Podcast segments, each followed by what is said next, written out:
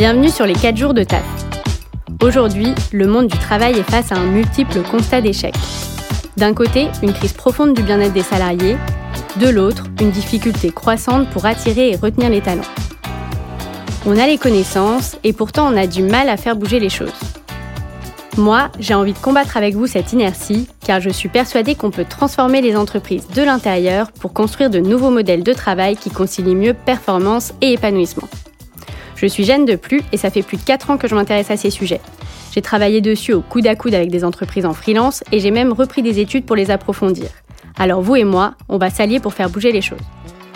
Vous aussi, vous avez parfois l'impression de faire partie d'une machine plus grosse que vous et de perdre le sens de vos actions, mais vous manquez de temps ou d'influence pour creuser ces sujets et trouver des solutions concrètes pour avancer. Avec TAF, je vous propose des retours d'expérience concrets et des bonnes pratiques activables pour mieux influer à votre niveau dans votre organisation. Les 4 jours de taf est une série d'épisodes capsules qui vient questionner notre rapport au temps de travail réalisé en partenariat avec Morning. Avec 40 espaces de travail dans Paris, Morning s'est donné pour mission de faire passer à chacun une bonne journée de travail. Au total, ce sont plus de 10 000 personnes travaillant dans 700 entreprises qui l'expérimentent chaque jour. Ça en fait du monde qui réfléchit au futur du temps passé au bureau et en dehors. Aujourd'hui, je vous partage ma conversation avec Laetitia Vito, experte du futur du travail et auteure de plusieurs ouvrages sur le sujet, qui vient sur TAF pour la seconde fois. C'est une grande marque de confiance, donc je suis plus que ravie de la réaccueillir. Dans cet épisode, on a discuté de l'évolution du temps et de la durée du travail en France au cours du dernier siècle, de différents enjeux liés à la réduction du temps de travail et du lien entre la durée du travail et le concept de productivité. Cet épisode m'a inspiré beaucoup de réflexions, alors on se retrouve en fin d'épisode pour débriefer. Bonne écoute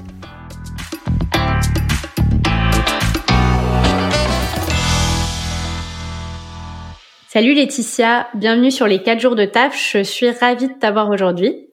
Merci Jeanne, ravie aussi.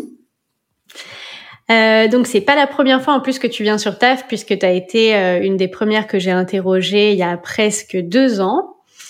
Euh, je suis très contente que tu reviennes sur ce sujet bah, des quatre jours, euh, de la semaine de quatre jours et de l'organisation du temps et de la durée du travail en entreprise. Euh, alors, on va pas revenir sur tout ton parcours comme sur le premier épisode. On va aller plus droit au but pour celui-là. Mais pour ceux qui veulent en savoir plus sur Laetitia et sur comment elle en est arrivée euh, là aujourd'hui, je vous invite à aller écouter bah, l'épisode qui la concerne. C'est le 7 ou 8 de la saison 1 de TAF. Euh, alors quand même, Laetitia, est-ce que tu peux commencer par te présenter, s'il te plaît?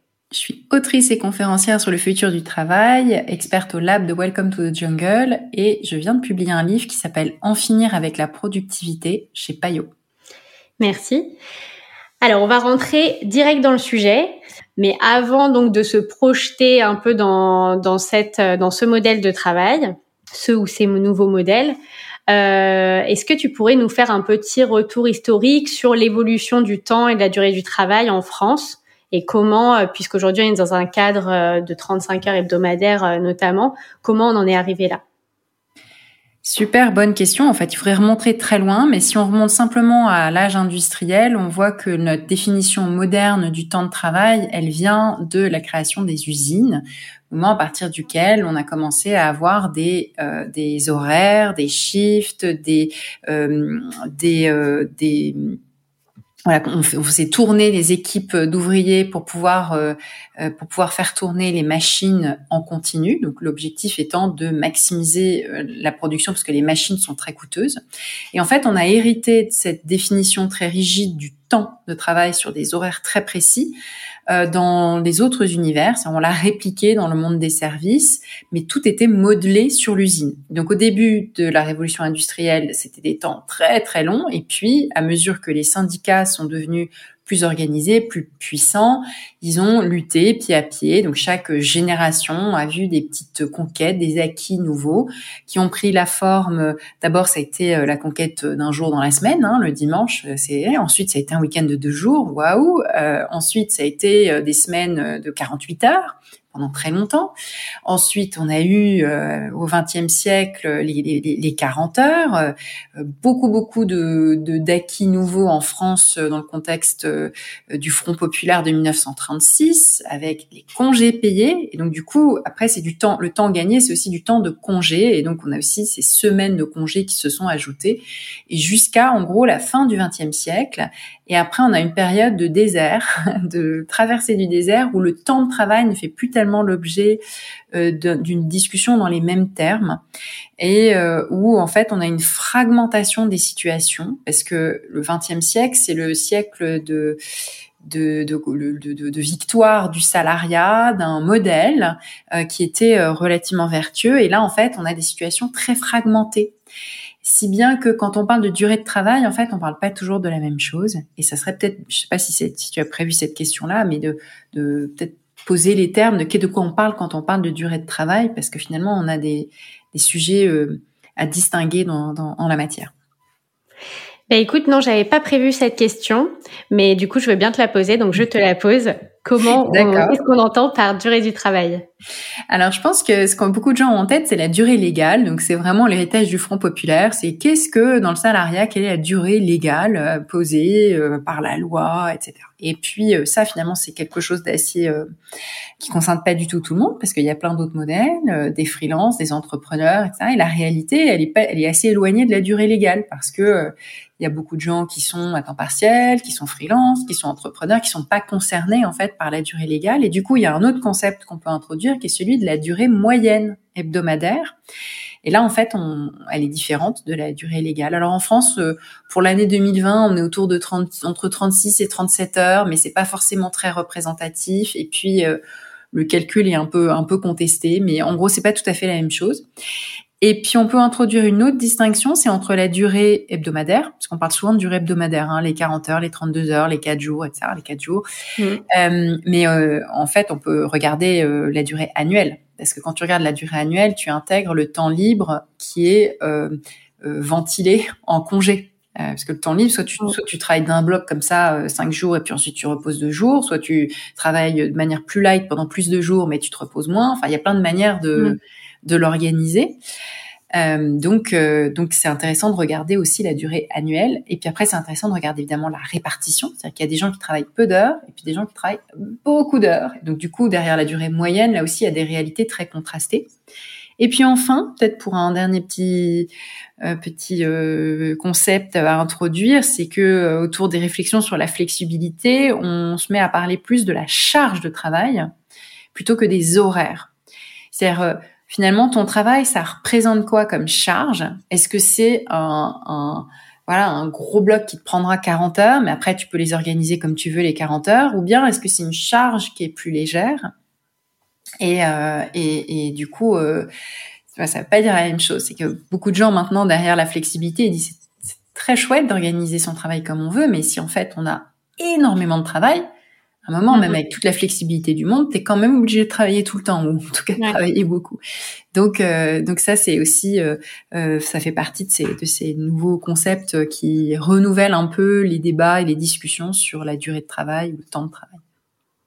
Quand tu parlais tout à l'heure de durée moyenne du travail en France, euh, ça me fait penser à des stats qui sont sortis, enfin qui sortent tous les ans, je crois, sur euh, la, le comparatif de la France avec les autres pays. Et il y a, il me semble toujours un peu une confusion euh, parce qu'il y a un chiffre qui dit qu'en France on travaille moins globalement, mais que le travail effectif justement est finalement à peu près équivalent aux autres pays ou voire plus élevé. Absolument. Puis en plus, les comparaisons internationales, en fait, elles ont, elles ont beaucoup de limites. C'est un peu, c'est toujours comme comparer des choux et des carottes, parce qu'en fait, on n'a pas les mêmes réalités de travail. Donc, euh, si tu compares euh, un environnement de travail où tu es très productif, euh, vraiment, tu travailles vraiment bien, dans des bonnes conditions, et un autre univers de travail où en fait, c'est des ça peut être des jobs de moins bonne qualité, moins protégés, mais où du coup tu fais de la présence parce que c'est très mal payé et tu, euh, tu vois par exemple ces petits boulots américains où les gens euh, remplissent les sacs, euh, les, sacs de course, des gens c'est des jobs qui n'existaient pas en France parce qu'on a des, des emplois qui sont en général de meilleure qualité. Et, et puis par ailleurs, bah, tu as aussi évidemment, si tu regardes la globalité d'un paysage d'emploi, tu devrais intégrer dans tes comparaisons la quantité de travail bénévole, euh, le, le, la nature de la protection sociale, euh, quel est l'environnement. Euh, voilà l'environnement en termes d'infrastructures qui te permettent de bien travailler. Et donc en fait on compare toujours des, des, des choux et des carottes et, ça a énormément de limites de dire que les Français travaillent peu par exemple. Euh, c'est ils travaillent différemment. Oui il y a plein de différences mais est-ce que est-ce que on travaille moins que nos voisins allemands moi qui vis en Allemagne j'ai pas du tout cette impression là mais vraiment pas du tout Mhm. D'un point de vue économique, à l'époque euh, de la loi Aubry des 35 heures, ça avait fait débat, donc il y avait forcément des contres. Euh, Est-ce que tu peux nous rappeler un petit peu qu'est-ce qui faisait débat vraiment à l'époque et quels étaient les enjeux pour et contre les 35 heures et qui débat qui revient un petit peu au sujet des 32 heures puisqu'une partie de la gauche pousse, euh, enfin, pas euh, essaye de d'amener les 32 heures depuis quelques années. Mais donc, euh, voilà, autour du chômage, il y a des débats un peu autour de la réduction du chômage ou autres bénéfices. Est-ce que tu peux m'en mm. parler un petit peu? Alors exactement, les années 90, c'est le dernier grand moment de, de, discussion autour de la réduction du temps de travail.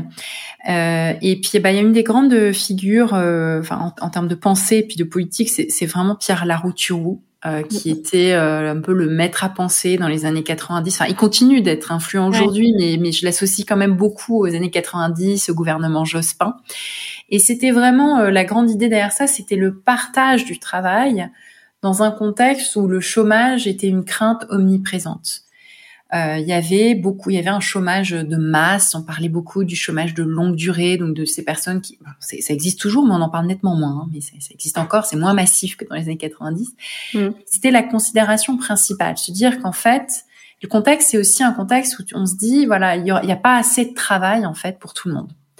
Et du coup, il faut le partager. Et le partage des, des richesses, ça passera, ça passe par un partage du travail. Et euh, aujourd'hui, on reparle à nouveau de tes 32 heures sous la forme des 4 jours. Hein, euh, ça revient, mais c'est pas du tout le même contexte euh, de débat. On parle, euh, la considération principale n'est pas le chômage et le partage du travail. Ce qui s'est passé, c'est qu'en fait le, travail s'est partagé, mais entre des emplois avec peu d'heures et des emplois, ce que j'appelle les greedy, les greedy jobs, les emplois avec beaucoup d'heures, qui sont les emplois de la réussite en fait. Hein, dans tous les secteurs, il y a des emplois où on travaille beaucoup, beaucoup, beaucoup euh, où on se plaint d'être tout le temps débordé. Et puis, euh, à côté de ça, il y a des emplois de service euh, où on a des temps partiels mal fichus ou avec des temps de trajet importants, avec des rémunérations faibles et des gens qui aimeraient travailler plus dans des conditions meilleures. Donc le contexte aujourd'hui, c'est un contexte où on parle davantage, il y en a plusieurs, mais de, de bien-être, d'équilibre des temps de vie, notamment pour ceux qui ont ces greedy jobs où on travaille trop, euh, donc c'est plutôt des privilégiés, euh, c'est plutôt des emplois euh, valorisés, mhm. et un contexte de difficulté de recrutement et de renégociation d'un deal qui ne fonctionne plus. Donc en fait, dans des emplois de service qui ont des rigidités liées au lieu où on doit les faire, c'est que beaucoup d'emplois sont pas télétravaillables. Euh, dans ces emplois-là. Typiquement, une infirmière, euh, bah, c'est quand même c'est des gardes, c'est être à l'hôpital, il n'y a pas grand-chose qu'on peut faire à distance. Euh, les métiers de guichet, euh, les métiers de l'hôtellerie, de la restauration, pareil, c'est euh, ça a contraintes de lieu. Et ces contraintes-là, en fait, ne s'accompagnent pas de contreparties suffisamment attractives. C'est-à-dire que les, les payes n'ont pas beaucoup évolué, mais les contraintes sont perçues comme plus contraignante encore, puisqu'il y a de nouvelles alternatives, c'est-à-dire il y a beaucoup plus d'emplois télétravaillables. Et il y a beaucoup plus d'emplois même avec une rémunération pas géniale, hein, des call centers, des je sais pas quoi, a plein d'autres emplois qui sont qui ont cette flexibilité ou de en matière de, de choix d'horaire, de conditions euh, d'exercice du travail. Et du coup, dans ce contexte-là, bah, les emplois avec fortes contraintes euh, paraissent beaucoup moins attractifs. Donc, euh, alors que c'était des emplois qui avaient cette force-là d'être compatibles, par exemple, avec euh, des tâches parentales. Typiquement, le métier de mm-hmm. prof, c'était un des arguments un peu non dits, c'est que tu peux être prof et mère d'enfants, euh, de jeunes enfants, et on te mettra pas trop de bâtons dans les roues, et puis tu auras des vacances, etc. Et aujourd'hui, ces arguments-là, en fait, ne font pas le poids parce que finalement les contraintes sont rigides, c'est-à-dire que surtout les nouveaux profs, ils peuvent être même sur deux établissements, ils ont des horaires qu'ils choisissent pas, c'est quand même des charges assez lourdes et la paye n'a pas du pas du tout bonne. Et, et du coup euh, bah, face à ça bah non ça, ça ça intéresse pas grand monde en fait. Il y a manque de candidats centaines de milliers de gens qui manquent à l'appel euh, autant dans les infirmiers que dans les profs. Donc tous ces métiers à contrainte en fait euh, euh, voilà. Et alors là, en tentant de voilà de réinventer quelque chose, on se dit voilà peut-être que les rendre attractifs, c'est changer un peu le package, c'est essayer de les rendre un poil plus flexibles ou bien d'enlever une journée, de l'organiser différemment pour les rendre à nouveau un peu plus concurrentiels dans un paysage qui a évolué et où la flexibilité est beaucoup plus grande dans beaucoup plus d'emplois. Mais en fin de compte, c'est pas c'est pas c'est pas si facile que ça. Mais je dirais que c'est un peu un voilà un contexte qui est euh, euh, qui est différent. Et puis peut-être on peut ajouter le dernier, qui est toute une frange d'arguments et de débats autour euh, de la croissance verte ou de la décroissance, qui dit euh, en fait il faudrait moins travailler, travailler autrement. donc voilà, on a quand même toute une, une, une flopée de d'arguments ou d'idées qui, qui sont un peu différentes de ce qu'on entendait dans les années 90. Ok.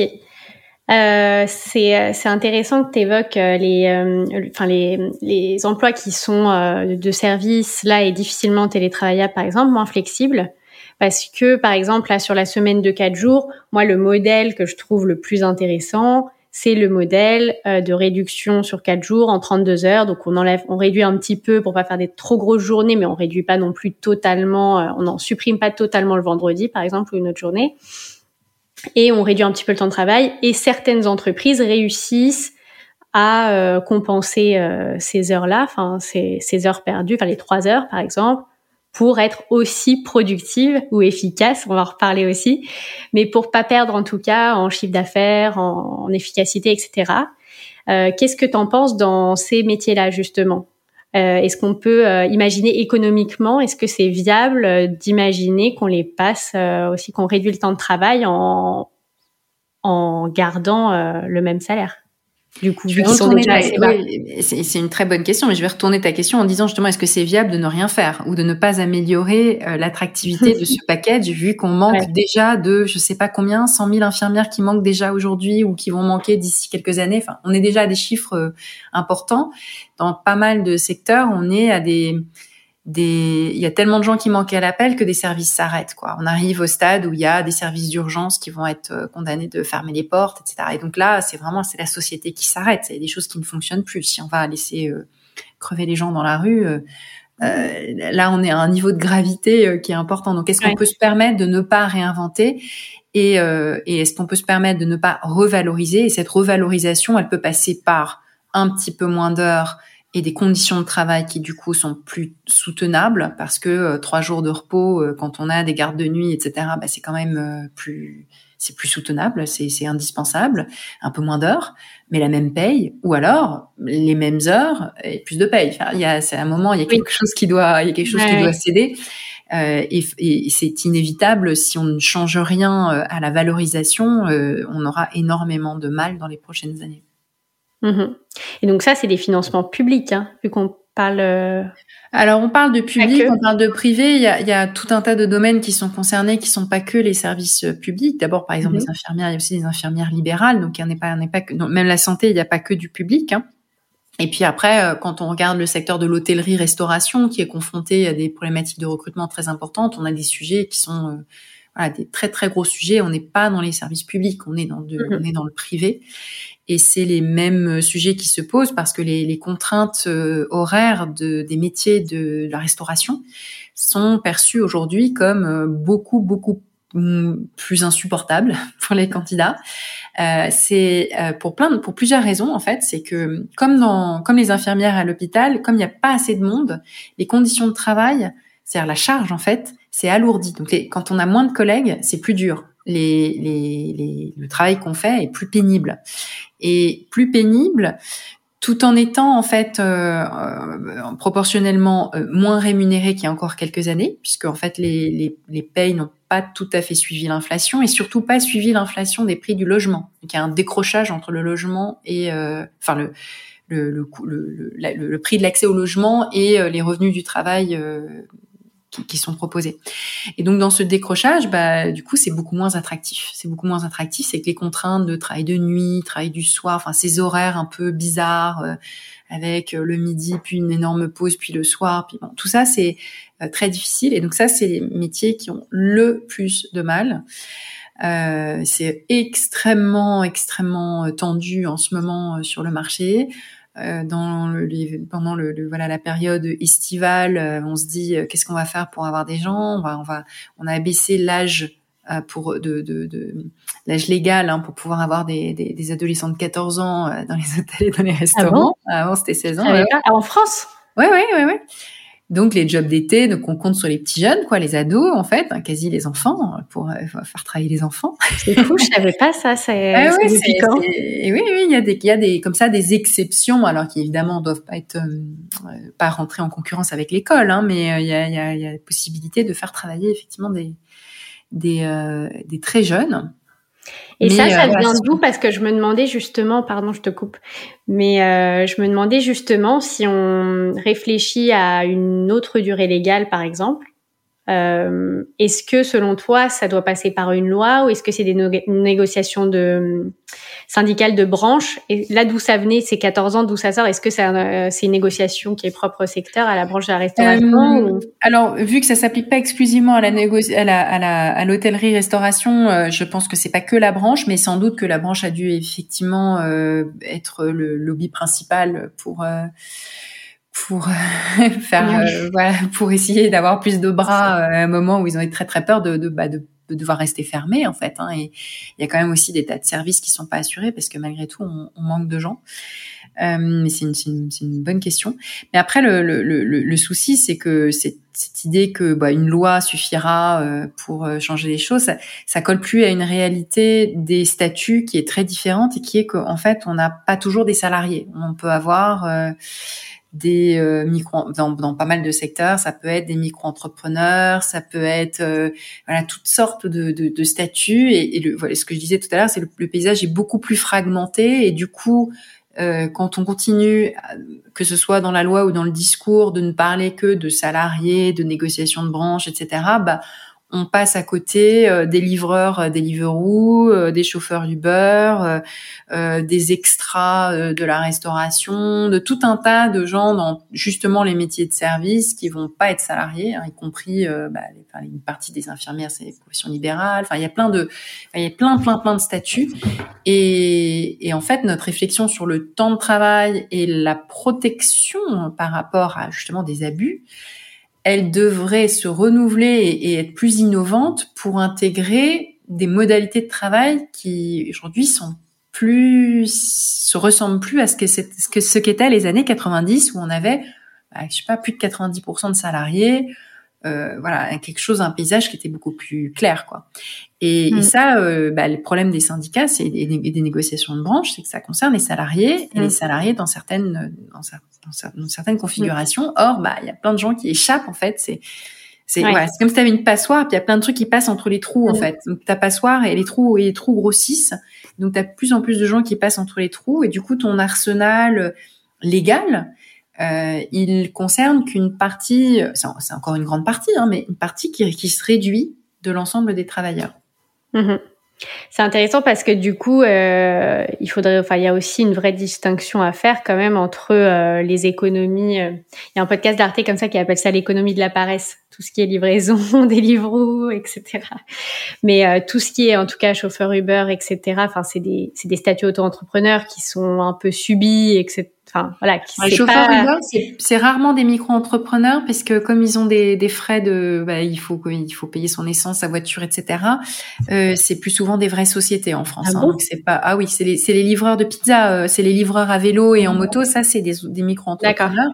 En revanche, les chauffeurs Uber, c'est bah, c'est comme euh, c'est comme les taxis, il y a même des salariés parmi eux. Enfin, c'est très complexe. Hein, c'est pas du tout parce qu'ils font pas trois heures hein, les chauffeurs Uber. Hein, c'est des c'est des c'est des gens bah, il y a tellement de capital immobilisé, hein, euh, avoir une euh, euh, avoir une, une, une Mercedes, une BMW, enfin une, belle une belle voiture, et puis l'entretenir, et puis payer l'assurance, et puis l'essence, tu peux pas le faire avec un statut de micro-entrepreneur. C'est pas Mm. possible. À moins de être employé par une autre société, mais auquel cas, du coup, tu peux avoir aussi des salariés qui sont employés par des sociétés qui utilisent la plateforme Uber. Donc en fait, c'est c'est assez euh, compliqué, mais toujours est-il qu'il n'y a pas beaucoup de micro-entrepreneurs parmi les chauffeurs. D'accord. Alors, euh, ouais, mais ma question vaut quand même, marche quand même, du coup, parce Ouais, que je me question marche- posais la- marche quand même, ouais. la question marche quand même, puisque quand même, ce que je me dis, c'est qu'avec cette euh, ce développement donc des différents statuts et le fait que certainement les statuts indépendants vont se développer, euh, il y a quand même une distinction entre ces statuts-là, enfin ces emplois-là, Uber slash Deliveroo, etc., et des freelances qui décident, qui sont freelance parce qu'ils l'ont choisi, qui gagnent très bien leur vie, euh, qui là, enfin, qui peuvent travailler un peu, euh, enfin pas quand ils veulent, mais s'ils veulent travailler 50 heures, bah il y aura pas de réglementation euh, vraiment. euh, il le fait par choix et pour gagner plus certainement, pour ou pour plein d'autres raisons. Mais euh, du coup, il y a une distinction peut-être euh, au niveau de la protection qu'on peut imaginer entre euh, ces différents emplois qui est pas facile du coup, parce que ça reste des statuts équivalents, mais ça Oui, c'est pas le- les mêmes modèles. Alors il y a des précaires aussi dans les métiers de la connaissance, hein, parmi des gens qui font des postes de saisie, des call centers. Enfin, il y a des gens derrière leur ordinateur qui ont des emplois très précaires et qui font des heures énormes. Mhm. Euh, on le voit aussi, euh, bah, en fait, à la multiplication des outils de surveillance, de capture d'écran, etc. Donc c'est un peu voilà, les les ouvriers de l'ordinateur. Euh, il y en a euh, beaucoup. Alors il y a une partie qui sont externalisés dans des pays lointains. C'est- C'est beaucoup, ils sont beaucoup en Inde, hein, ou- ou peut-être en Roumanie ou que sais-je. Mais il y a quand même beaucoup d'emplois qui sont pas, euh, voilà, qui sont pas si valorisés que ça euh, au sens économique du terme, hein, je veux dire ou qui peuvent être assez précaires. On a une certaine, euh, il peut y avoir, euh, il y a eu encore récemment des, des, des graphistes assez précaires euh, qui n'ont pas tout à fait assez de, des gens qui se bradent ou euh, euh, voilà, pas dans le monde du, du spectacle, euh, des gens qui, euh, grâce au statut d'intermittent, finalement, euh, euh, bah, acceptent de se faire euh, exploiter par euh, certains clients avec des, des, des choses qui sont en dessous euh, de ce que serait euh, un SMIC, quoi. Ils sont vraiment euh, très très mal rémunérés.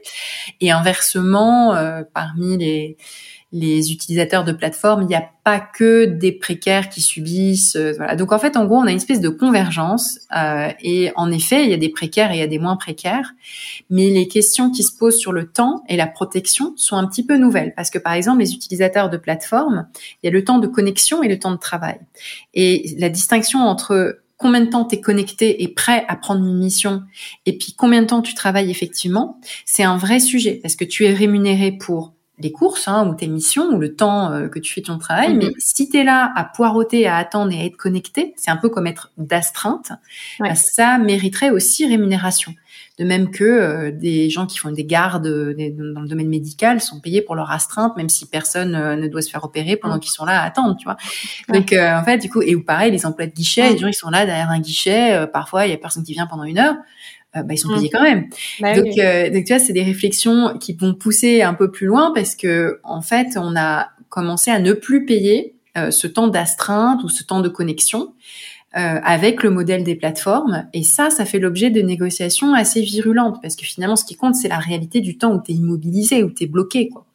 Idem sur les réflexions sur est-ce que ton, de quelle manière ton temps de trajet doit-il être euh, incorporé, rémunéré ou pas. Enfin, tu vois, c'est, plein de choses qui, en fait, le temps, il est comme ça, cette espèce de truc un peu qui s'étire et, et, chaque euh, bout euh, doit être euh, négocié, discuté, on, et, et, on doit en, en prendre conscience. Quoi. Cette question-là, elle est très euh, intéressante, je trouve, parce que là, du coup, on se pose la question de rémunérer le temps en tant que tel. Si on pose la question de ces plateformes-là qui rémunèrent pas le temps, euh, même si on n'en fait rien. Et de l'autre côté, euh, il y a l'idée, selon moi, que euh, pour certains métiers, et notamment dans le secteur des services, on aurait tout à gagner et euh, pour se détacher et du lieu si on peut et du temps et des horaires, on aurait tout à gagner à travailler plutôt sur objectifs, sur livrables, sur résultats, etc. et non plus sur du temps. Donc il y a vraiment euh, différents cas de figure qui paraissent hyper euh, compliqués et diffé- enfin ouais. C'est Ah, t'as- une équation difficile Mais tu as tout à fait raison, en fait. Mais, euh, et, et, et, mais là encore, ça dépend de ton rapport de force et du secteur dans lequel tu évolues. Typiquement, si tu es sur des métiers très fortement valorisés, euh, de, l'informatique, la data, la création, etc. Tu vas pouvoir utiliser ce mode de facturation à la à, l'objectif ou au projet euh, pour avoir euh, une gestion plus flexible de ton temps et puis pour euh, prendre pour comment dire pour bénéficier de tes propres gains de productivité. C'est-à-dire que si tu es hyper productif ou productif c'est c'est pour ta c'est toi qui gagne. C'est toi qui les gagne ce, ce, ces gains de productivité. Et tu peux te reposer ou faire une autre mission et gagner plus tu vois. Tu peux c'est mmh. vraiment à toi c'est ton temps. Et ça ça t'est donné dans des secteurs où en fait où tu as un beau pouvoir de négociation en revanche, quand on est par exemple dans le travail indépendant sur euh, les courses, les livraisons, euh, euh, la saisie, ou même des, des emplois par exemple de, rédaction où tu es payé au mot, les pigistes, etc. Bah là, en fait, tu vois que tu es payé à la tâche aussi, mais c'est tellement mal payé et la paye est basée, enfin, ou serait soutenable que sur un niveau de productivité extrêmement élevé et en gros épuisant, quoi. Et, euh, et, du coup, ça te sauve pas parce que tes livraisons, bah, tu, tu peux être, s'il y a des embouteillages, c'est pas de ta, enfin tu vois, c'est pas de ta faute. Mm. Euh, ça te prend tant de temps et ça te prend tant de temps et ta journée, elle a un nombre limité euh, d'heures. Mm. Et en fait, tu te fais avoir quoi. Donc ouais, tu peux, tu peux te faire avoir dans les deux. Ça va dépendre de ton, de ton rapport de force et de, du degré de pouvoir que tu as sur l'utilisation des gains de productivité que tu fais quand c'est quand c'est possible. Parce qu'un salarié, s'il est plus productif et qu'il est payé au temps et qu'on contrôle son temps de travail, il a aucun intérêt à être plus productif. Aucun. Parce que sinon, on va lui donner plus de travail et du coup, le travail sera plus épuisant. Donc, tu étales, tu fais la loi de Parkinson, tu, tu remplis le travail que tu as sur le temps que tu as. Et euh, il faut pas faire trop de zèle, parce que sinon ça va mettre un ça va mettre un nouveau standard qui va rendre le travail ça va ça va causer du burn-out à tout le monde quoi parce que mm. si la personne la plus rapide et la tu vois, le petit jeune qui arrive, qui donne tout à fond et tout, puis ça met un nouveau standard sur tous les autres, qui du coup doivent en faire autant. Euh, c'est euh, c'est l'esclavage quoi. Tu tu t'en viens à un niveau et puis je t'ai pas payé plus. Donc tu vois dans le salariat c'est un vrai problème c'est que les gains de productivité t'appartiennent pas. Et donc à moins de redéfinir un rapport au temps qui est euh, complètement euh, libéré à ce moment-là tu as une incitation à, à, être plus productif à être plus efficace à être plus performant. Mm-hmm. C'est euh, des problèmes, problématiques que tu évoques dans ton dernier livre, notamment, euh, qui est très intéressant et je recommande d'ailleurs beaucoup de le lire pour euh, ceux que ça intéresse parce que c'est très clair, c'est une formidable synthèse claire, facile à lire de, de tout, ce, sujet-là de la productivité c'est un super bon résumé. Ça rappelle plein d'auteurs, plein de trucs. Enfin bref, j'ai appris plein de trucs encore, très intéressant. Euh, et tu, tu, parles donc bah, de la notion de productivité comme euh, outil de mesure. Euh, est-ce que c'est pertinent en tout cas de mesurer le travail, la valeur du travail euh, avec la productivité?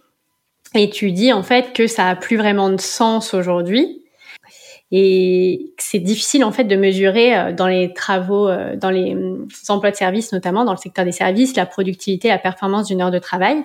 Euh, est-ce que tu peux m'expliquer pourquoi c'est si difficile en fait de mesurer la productivité d'une heure de travail? C'est vrai qu'on a parlé des, infirmières ou des enseignants là tout à l'heure en disant euh, euh, que justement, en parlant de leur de leur paye et des services publics, bah, dans les services publics, c'est assez, c'est ce qui est assez dingue, c'est évidemment on n'a pas de on n'a pas de chiffre d'affaires, donc on n'a pas de valeur économique puisqu'on est hors de, de, du domaine marchand, et du coup, la productivité telle qu'elle est mesurée, c'est euh, euh, bah, ton, enfin, c'est la masse salariale qui va être la ligne euh, considérée, et du coup, ton niveau de salaire va déterminer ta productivité, ce qui est complètement dingue, puisque du coup, euh, euh c'est ça qu'on va qu'on va compter. Donc, si tu es très mal payé, bah, tu es peu productif, et puis on va se servir du fait que tu es peu productif pour justifier le, le fait de, de, de, pas te payer, mmh. cette espèce de serpent qui se mord la queue. Et puis au-delà de ça, en fait, la question de la valeur, elle est, elle est elle est complètement euh, déconnectée de, de la mission en fait du service. Par exemple, dans la santé, ta mission c'est que les gens soient en bonne santé. Euh, c'est euh, bah, comment ressentent les patients, est-ce qu'ils sont bien, est-ce qu'ils sont mieux, est-ce qu'ils sont guéris, etc. Or, euh, dans le monde médical, bah, on a structuré tout ça comme là aussi un peu comme le monde industriel, on a mm. divisé les tâches, etc. Puis du coup, on compte bah, les, les actes euh, par exemple, dis n'importe quoi, mais nombre de piqûres, le nombre d'ablations du foie, le nombre de je sais pas quoi, etc. Et euh, sans regarder, par exemple, si le patient meurt ou pas, tu vois, ou s'il est en bonne santé ou pas.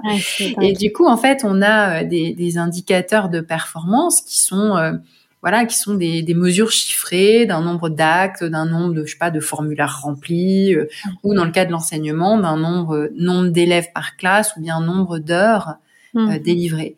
Mais ce qui ne dit rien de la transmission des savoirs, des savoir-faire, euh, de la des connaissances des, euh, des, des, élèves, de leur niveau de motivation, de leur savoir-être, enfin de tout ce qui fait en réalité euh, la mission de l'éducation ou la mission de la santé. Et donc en fait, tu as cette espèce de coupure entre la mission d'un service et la manière dont on en mesure la performance, complètement déconnectée de la vraie valeur, quoi, avec un grand V. Alors que quand, au moins, quand tu comptais les voitures qui sortent d'une chaîne d'assemblage ou le nombre, je sais pas, ou les tonnes de blé euh, récoltées, bah, t'as quelque chose qui est euh, pas déconnecté. C'est-à-dire que c'est des commodités, c'est des biens interchangeables et en mesures, euh, tu mesures la production de ces biens. Mais c'est quoi la production de la santé d'une infirmière? Et c'est quoi la production de l'enseignement d'un prof? Tu vois, c'est, on n'a pas les, les indicateurs. Ouais. Et même en fait, alors je sais plus si c'est dans ton livre ou si c'est dans une conférence récente euh, dans laquelle on s'est croisés, enfin que tu faisais un événement dans lequel on s'est croisés, mais euh, tu évoquais aussi la difficulté dans des pour une société marchande, même au-delà d'une société, enfin d'une d'une entreprise de service comme euh, l'hôpital, dans une société marchande par exemple qui vend mais un produit technologique. pourquoi ça n'a plus de sens non plus ici de, enfin c'est absurde de mesurer une heure de travail par de la productivité. Exactement. Bah, dans le monde de la connaissance, ce qui, dans le monde de la connaissance et de l'innovation, ce qui compte, c'est comment l'information va circuler, comment des nouvelles idées vont émerger, comment tu vas interpréter les données que tu collectes, les que tu collectes et en faire quelque chose. Et on parle beaucoup d'intelligence collective, de collaboration, etc. Mais à côté de ça, on a toujours une mesure de la performance qui reste quand même individualisée et cette idée qu'il y aurait voilà une productivité individuelle alors qu'en réalité c'est la nature des échanges dans les, enfin la qualité des échanges et des liens qui vont faire la richesse de la production future en fait et la richesse euh, euh, voilà des idées que tu produis des choses. Et donc c'est vrai dans tout le dans toute l'économie de la connaissance c'est vrai dans une bonne partie de l'économie numérique etc et euh, et puis bah il y a énormément évidemment de il y a énormément de de, de rituels et puis de de, de temps gaspillé aussi, euh, qui euh, dont on n'est absolument pas capable de dire euh, à quoi ça sert et ce que ça produit. Et bah, par exemple, l'exemple que je donnais, c'était le, les mails. Hein. Je pense que je parlais pas mal des mails dans la conférence où on s'est rencontrés. Où je disais voilà, on est le mail, c'est important, c'est partage d'informations, c'est des consignes, c'est des instructions, c'est tout ça. Mais est-ce qu'on est capable de dire la valeur produite en une heure de mail? Hmm. une heure passée à répondre à ces mails. Bah, c'est vraiment pas évident, c'est vraiment pas évident à, à, mesurer.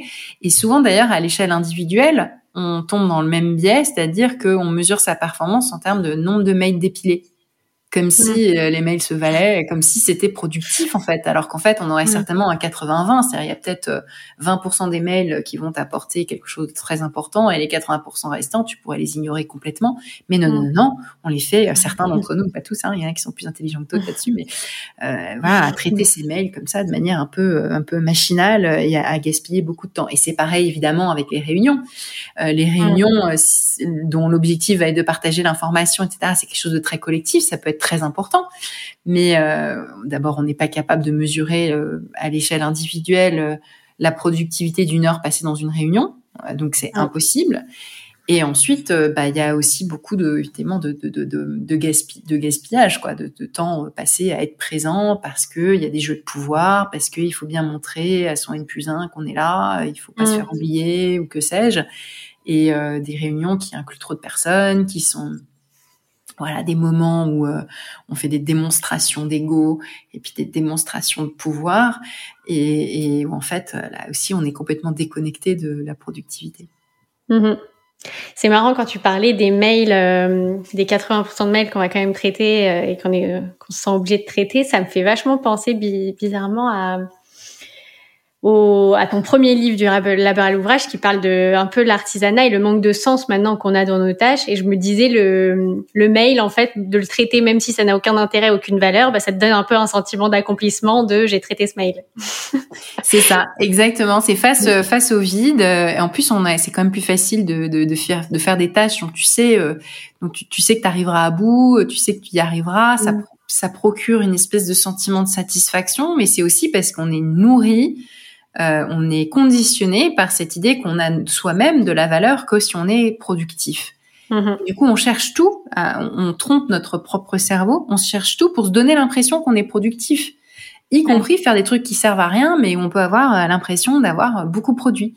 Et c'est c'est terrible. Il faudrait évidemment s'affranchir de, de cette de cette idée que notre valeur en dépend. Et, et, le problème, c'est que beaucoup de gens l'appliquent même dans leur euh, dans leur loisir, dans leur vie privée, dans leur euh, ah ouais, moi je suis je suis l'optimisation euh, totale. L'optimisation. Moi je suis toujours très choquée quand je vois tu sais ces gens passionnés du quantified self qui mesurent tout, qui ont leur capteur, qui mesurent tout, ils mesurent leur ah rythme cardiaque tout le temps, ils sont, euh, euh, ils se donnent. après, on peut, ça peut être un plaisir hein, dans le monde du sport de se donner des objectifs, mais il y en a, ils le font sur absolument toutes les dimensions de leur vie et c'est un peu comme s'ils avaient un, voilà euh, une multitude de tableaux Excel dans toutes les dimensions de leur vie ou de boards avec euh, leur, leur perf, leurs courbes, leurs trucs. C'est comme si limite ils pouvaient te, faire des présentations PowerPoint sur chaque dimension, euh, la diététique du jour, la, la performance digestive, la performance sportive, la performance de sommeil.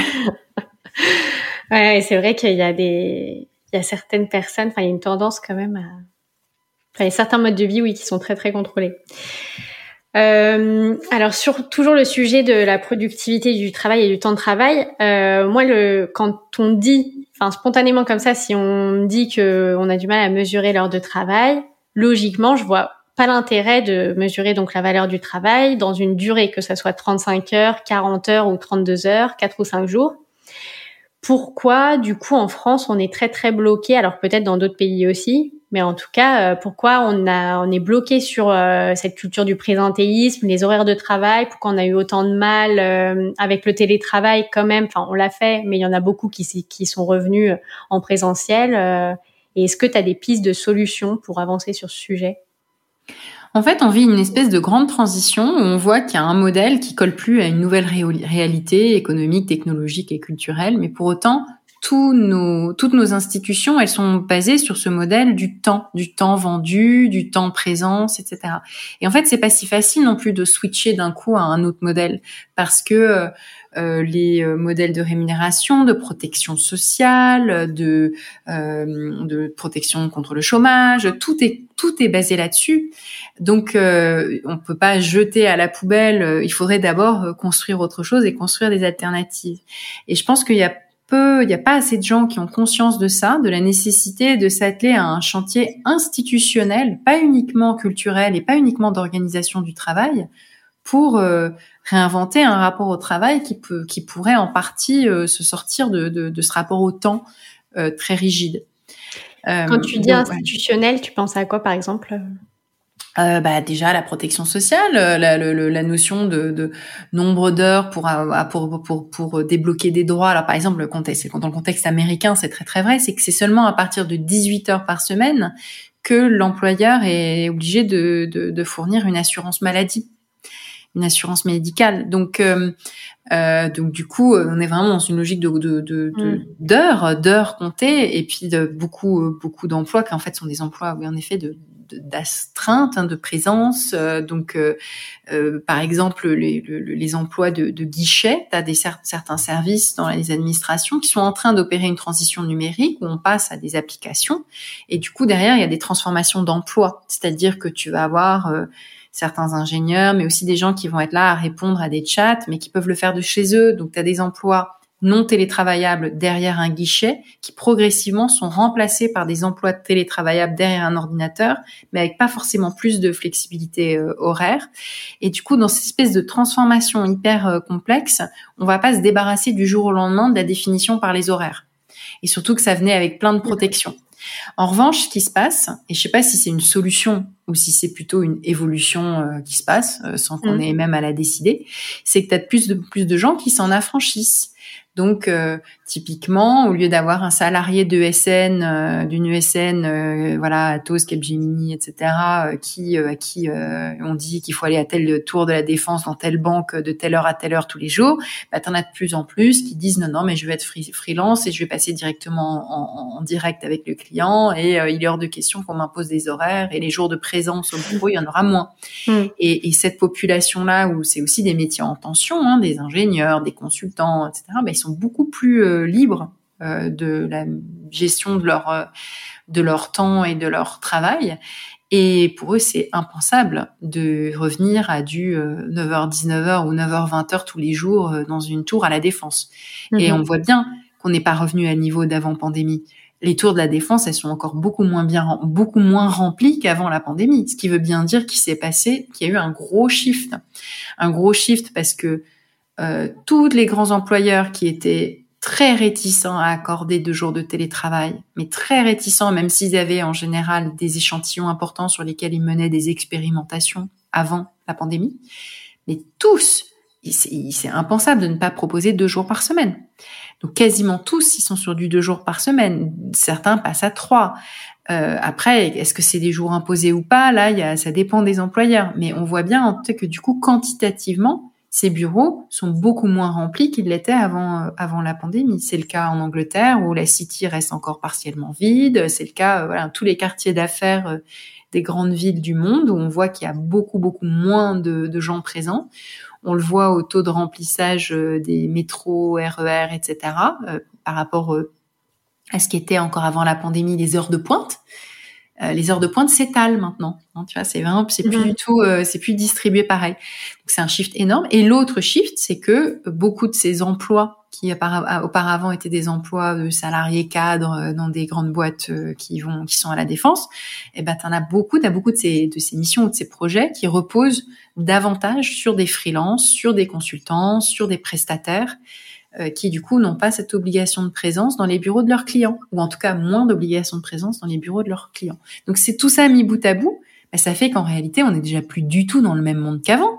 On parle, mmh. il y a encore du, oui d'accord, il y a encore du présentéisme et tout, mais on n'est plus du tout dans le même univers qu'il y a, il y a encore 3, 4, 5 ans.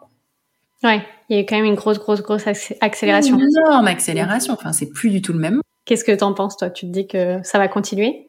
Euh, je pense que alors oui probablement sur la, la, la le, le, travail euh, sur, sur cette euh, élasticité des horaires et, et, et flexibilité dans l'organisation du travail. En revanche, on risque d'avoir une récession forte et il y aura peut-être pas le même pouvoir de négociation côté travailleurs euh, qui aujourd'hui est très très positif pour les travailleurs. Il y en a beaucoup plus qui osent voilà, formuler des demandes à leur employeur euh, parce qu'ils ont un bon pouvoir de négociation et que les employeurs sont un peu le couteau sous la gorge pas que dans l'hôtellerie et restauration pour avoir des serveurs euh, dans les restos, mais aussi voilà pour avoir des euh, des consultants, des, des, des, des, des, gens dans le marketing, des comptables. Euh, voilà, il y a plein de métiers. On n'arrive pas dans la RH même, on a du mal à recruter. Enfin, plein, plein, plein de métiers où, bah, du coup, oui, on cède, on cède à leurs demandes.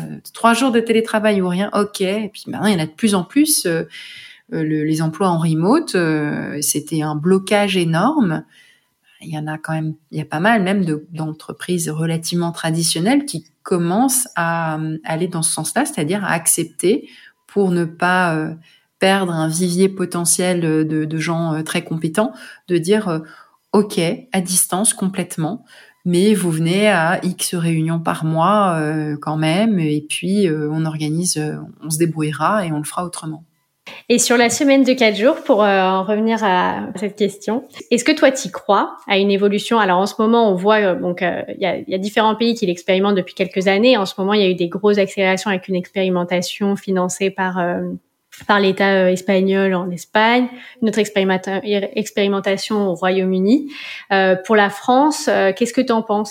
C'est les entreprises qui le font, elles sont très mmh. nombreuses et elles le font parce qu'elles ont le couteau sur la, sous la gorge et que pour accéder à, pour avoir plus de travailleurs, il faut changer quelque chose à l'offre d'emploi. Euh, si les emplois sont pas attractifs, à un moment, il faut les rendre attractifs. Et ça, cette grosse pression qui pèse sur les employeurs aujourd'hui fait qu'il y a une énorme multiplication. Enfin, quand même, j'y croyais pas il y a trois. Enfin, je pensais qu'il y a trois encore il y a trois ans que ça resterait très marginal.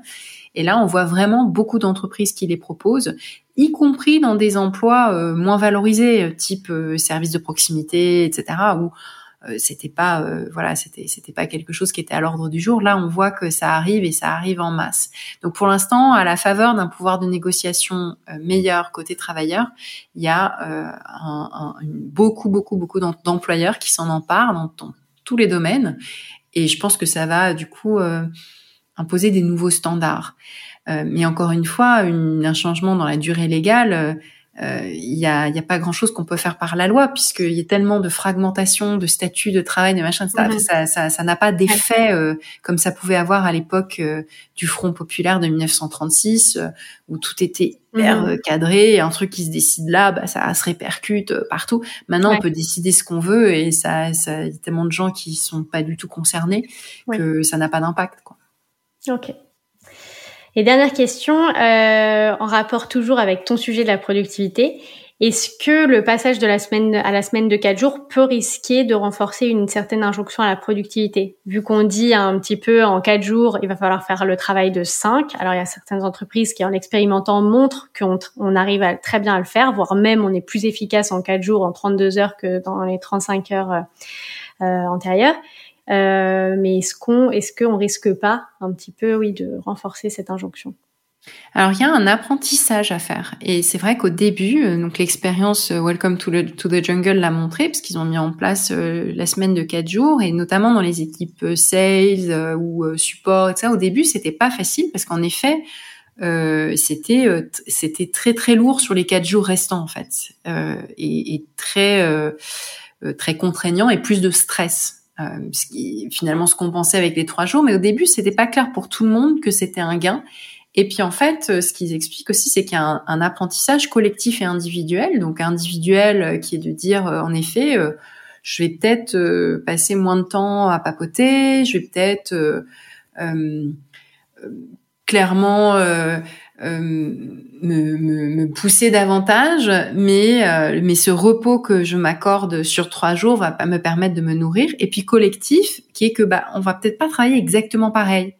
Donc un petit peu moins de réunions, les réunions plus serrées, plus ciblées, 30, euh, il y en a ils disent 30 minutes ou 45 minutes et ça sera pas plus, moins de personnes présentes, euh, voilà tout un tas de, de règles qu'on met en place et puis d'apprentissage qu'on fait individuellement et en commun pour travailler quand même un peu différemment.